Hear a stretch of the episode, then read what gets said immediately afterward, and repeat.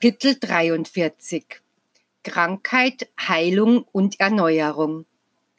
Ursprung und Sinn der Krankheit. Wenn der Mensch sich durch die Unterlassung von Gebet und guten Werken vom Weg des Guten entfernt, verliert er seine moralische Kraft, seine Geistigkeit und ist der Versuchung ausgesetzt, und in seiner Schwachheit lässt er die Sünden zu, und diese machen das Herz krank. Doch ich bin als Arzt zum Lager des Kranken gekommen und habe ihm all meine Liebe und Fürsorge zuteil werden lassen.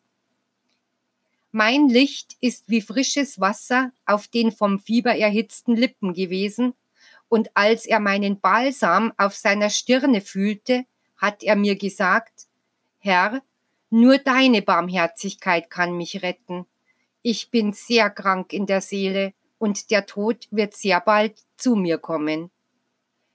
Doch ich habe ihm gesagt, du wirst nicht sterben, denn ich, der ich das Leben bin, bin gekommen und alles, was du verloren hast, wird dir wiedergegeben werden. Welche Verdienste kann ein Kranker erwerben, der zu jeder Anstrengung unfähig ist? Seine Verdienste können vielfältig und groß sein, wenn er sich mit Geduld und Ergebung zu wappnen versteht, wenn er gegenüber dem göttlichen Willen demütig ist und mich trotz seines Schmerzes zu segnen vermag. Denn sein Beispiel wird viele Herzen erleuchten, die im Finstern wohnen, die verzweifeln und sich dem Laster ergeben oder an den Tod denken, wenn sie eine Prüfung trifft. Wenn diese Menschen auf ihrem Wege einem Beispiel von Glauben, von Demut und Hoffnung begegnen, das einem Herzen entspringt, das ebenfalls viel leidet, weil es ein sehr schweres Kreuz trägt, so werden sie spüren, dass ihr Herz von einem Lichtstrahl berührt worden ist. So ist es tatsächlich. Da sie die Stimme ihres eigenen Gewissens nicht zu vernehmen vermochten, mussten sie das Geistlicht des Gewissens empfangen, das ein anderer Mensch ihnen durch sein Beispiel und seinen Glauben übermittelte. Gebt euch nicht geschlagen, erklärt euch niemals für gescheitert, beugt euch nicht der Last eurer Leiden. Habt immer die brennende Lampe eures Glaubens vor Augen. Dieser Glaube und eure Liebe werden euch retten. Heilung aus eigener Kraft. Ihr bittet mich, dass ich euch heile, doch wahrlich, ich sage euch, niemand kann ein besserer Arzt sein als ihr selbst. Was nützt es, dass ich euch heile und euren Schmerz beseitige, wenn ihr nicht eure Fehler, Sünden, Laster und Unvollkommenheiten ablegt? Nicht der Schmerz ist die Ursache eurer Krankheiten, sondern eure Sünden. Seht, das ist der Ursprung des Schmerzes. Bekämpft also die Sünde, trennt euch von ihr und ihr werdet gesund sein. Doch dies zu tun ist eure Aufgabe. Ich lehre euch nur und helfe euch dabei. Wenn ihr durch euer Gewissen den Grund für eure Leiden entdeckt und alles daran setzt, ihn zu bekämpfen, werdet ihr die göttliche Kraft voll und ganz spüren, die euch hilft, im Kampfe zu siegen und eure geistige Freiheit zu gewinnen. Wie groß wird eure Befriedigung sein, wenn ihr fühlt, dass ihr durch eure eigenen Verdienste erreicht habt, euch vom Schmerz zu befreien und ihr Frieden erlangt habt. Dann werdet ihr sagen, mein Vater, dein Wort war meine Heilung, deine Lehre war meine Rettung. Der wahre Heilbalsam Volk, jener, der alle Krankheiten heilt, entspringt der Liebe.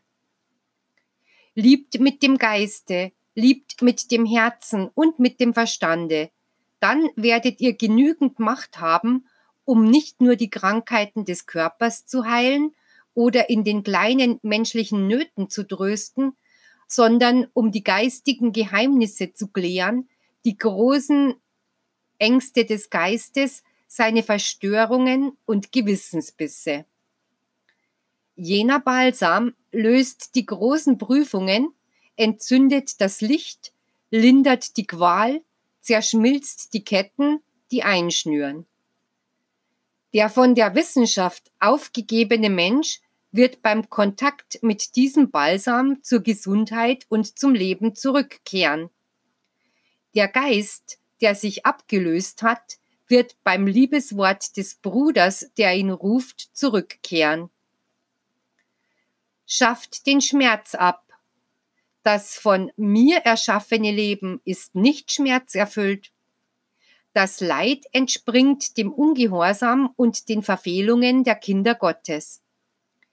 Der Schmerz ist charakteristisch für das Leben, das die Menschen in ihrer Zügellosigkeit geschaffen haben. Erhebt euren Blick und entdeckt die Schönheit meiner Werke bereitet euch innerlich, damit ihr das göttliche Konzert vernehmt. Schließt euch nicht von diesem Feste aus. Wenn ihr euch absondert, wie könntet ihr dann teilhaben an dieser Wonne? Ihr würdet traurig, gequält und krank leben. Ich will, dass ihr im universellen Konzert harmonische Noten seid dass ihr begreift, dass ihr aus dem Quell des Lebens hervorgegangen seid, dass ihr fühlt, dass in jedem Geist mein Licht ist. Wann werdet ihr zur Vollreife gelangen, in der ihr mir sagen könnt, Vater, unterwerfe meinen Geist deinem Geist, ebenso meinen Willen und mein Leben.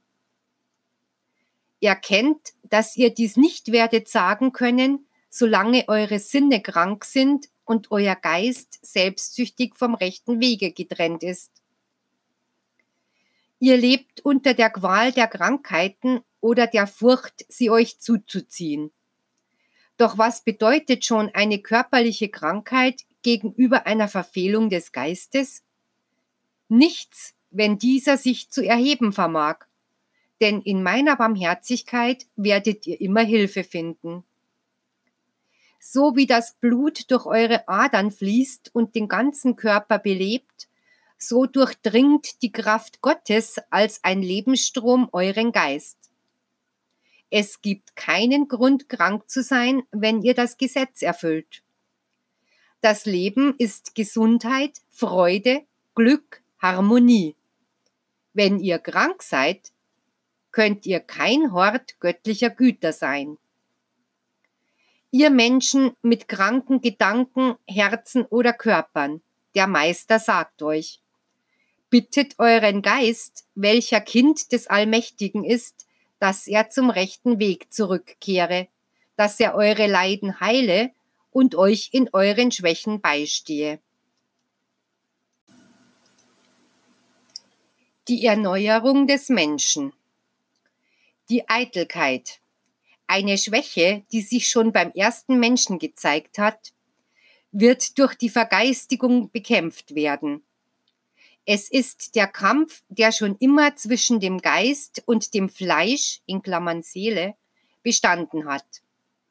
Denn während der Geist im Verlangen nach der Essenz des Vaters, dem Ewigen und Hohen, zugeneigt ist, sucht das Fleisch nur das, was es befriedigt und ihm schmeichelt, auch wenn es zum Schaden des Geistes ist.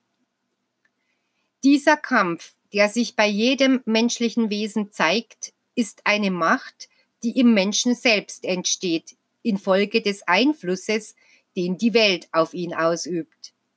Denn das Irdische verlangt nach all dem, was seiner Natur entspricht. Wenn der Geist jene Macht zu beherrschen und in die rechten Bahnen zu lenken imstande ist, hat er in seiner eigenen Wesenheit beide Naturen in Einklang gebracht und wird ihren Fortschritt und Aufstieg erreichen. Wenn er sich dagegen von der Macht des Fleisches beherrschen lässt, wird er sich zum Schlechten verführt sehen, wird er ein Boot ohne Steuerruder inmitten eines Sturmes sein. Ihr, Ungläubige und Zweifler, könnt nicht an eine Welt der Gerechtigkeit glauben, noch könnt ihr euch ein Leben der Liebe und Tugend auf eurer Erde vorstellen. Mit einem Wort, ihr haltet euch zu nichts Gutem fähig, noch habt ihr Glauben an euch selbst. Ich jedoch glaube an euch, kenne das Saatkorn, das in jedem meiner Kinder ist, denn ich erschuf sie, denn ich gab ihnen durch meine Liebe Leben. Ich setze sehr wohl meine Hoffnung auf den Menschen, glaube an seine Rettung, an sein Würdigwerden und seinen Aufstieg. Denn als ich ihn schuf, bestimmte ich ihn dazu, Herr zu sein auf der Erde, auf der er eine Stätte der Liebe und des Friedens schaffen sollte, und ich bestimmte auch, dass sein Geist im Lebenskampfe stark werden müsse, um durch Verdienste dahin zu gelangen, im Lichte des Reiches der Vollkommenheit zu leben, das ihm als ewiges Erbe zusteht.